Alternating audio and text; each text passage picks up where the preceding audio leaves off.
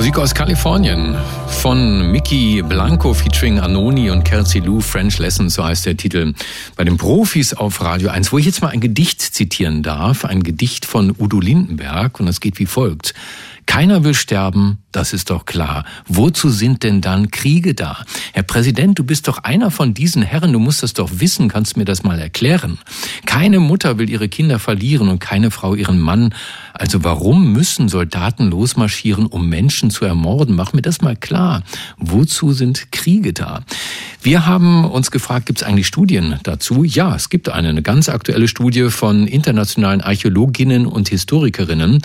Und äh, die zeigen ganz klar, warum und wann Menschen angefangen haben, sich zu bekriegen. Vorgelegt haben wir diese Studie einem Forscher, der selbst zu dem friedlichsten aller Forscher gehört.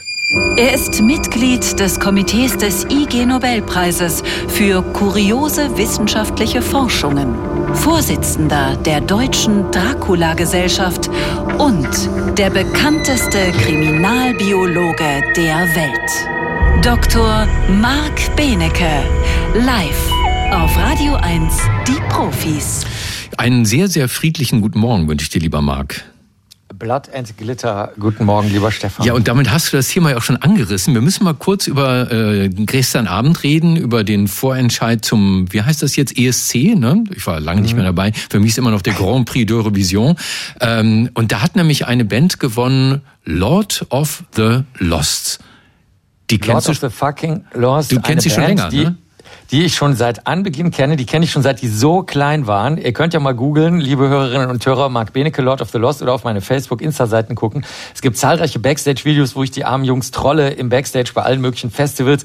Und beim zehnjährigen Bestehen der Band stand ich sogar mit ihnen auf der Bühne in der Markthalle in Hamburg.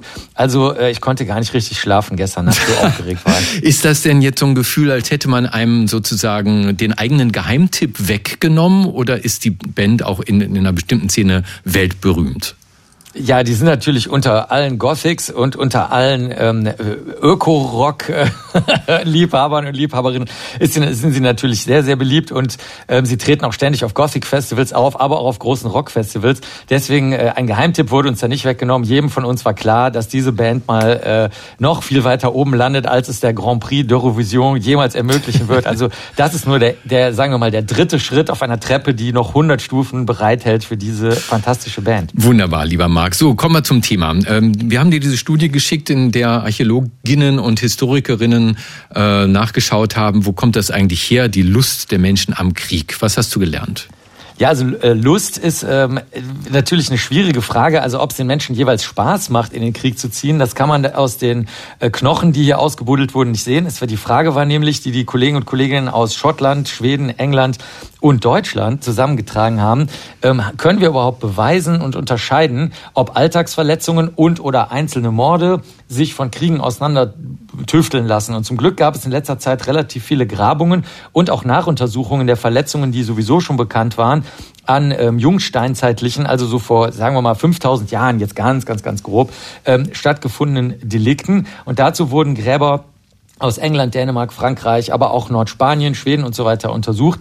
Und bei den etwa 2500 Skeletten, die man da untersuchen konnte, vor allen Dingen Schädeln, weil die restlichen Knochen oft so durcheinander und zerfallen sind, aber bei den Schädeln geht's und da kann man auch wissen, ob es Erwachsene sind oder nicht.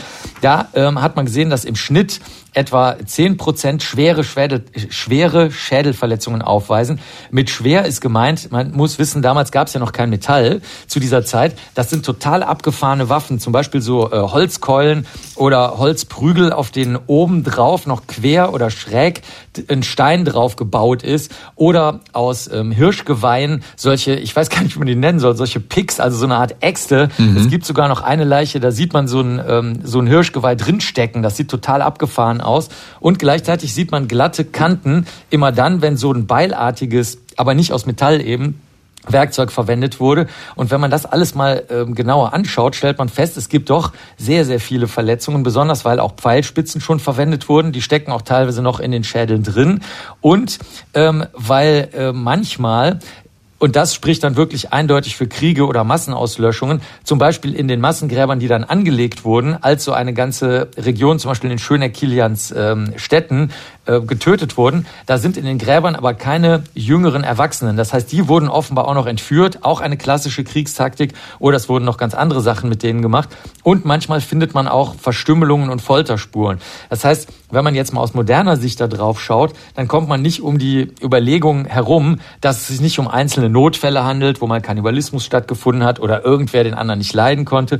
Und der Grund dafür war eben, dass die Menschen äh, angefangen haben, sich niederzulassen. Da, als sie sich niedergelassen haben und dann äh, Ackerbau betrieben haben, sind natürlich Reviere entstanden, besonders weil man teilweise noch rumreisen musste. Das heißt, man musste das Vieh nehmen und musste dann an eine andere Stelle gehen, wo ähm, auf diesen Weiden, die halt nicht besonders toll grün waren, sondern nur so mittelgrün waren, halt nur eine Zeit lang die Tiere fressen konnten. Dadurch gab es dann auf einmal Leute, die reicher waren als andere, die hatten auf einmal Besitz, zum Beispiel dann eben ein bestimmtes Land oder bestimmte Tiere. Dann gibt's auch Erbsubstanzbefunde dazu, dass auf einmal einzelne Männer mehrere Frauen unterhalten konnten, also für die Geld bezahlen konnten, für die Familien oder hm. Getreide sozusagen, kein Geld natürlich. Und ähm, das alles hat dazu geführt, dass Neid entstand. Und so hast du alles, was du heute auch hast sozusagen geostrategische und aus Neid zusätzlich gespeiste Kriege. Und zu deiner Frage, hat es den Leuten jetzt Spaß gemacht oder hatten sie Lust am Krieg? Das werden wir niemals rauskriegen. Aber wenn man sich das, also das war selbst für mich erschütternd, der heutige Morgen. Wenn man sich die Verletzungen alle anguckt, dann muss man äh, sagen, das waren keine Einzelfälle, sondern es gab schon früher die, die Kämpfe um Ressourcen, wie man heute sagen würde. Also Krieg ist in der Jungsteinzeit entstanden, weil auf einmal die Menschen sich niedergelassen haben und dann ihr Eigentum verteidigen oder erweitern wollen. Lieber Marc, Friede sei mit dir. Ja, Friede, echt. Danke dir. Tschüss. Das war Dr. Marc Benecke, live auf Radio 1, die Profis.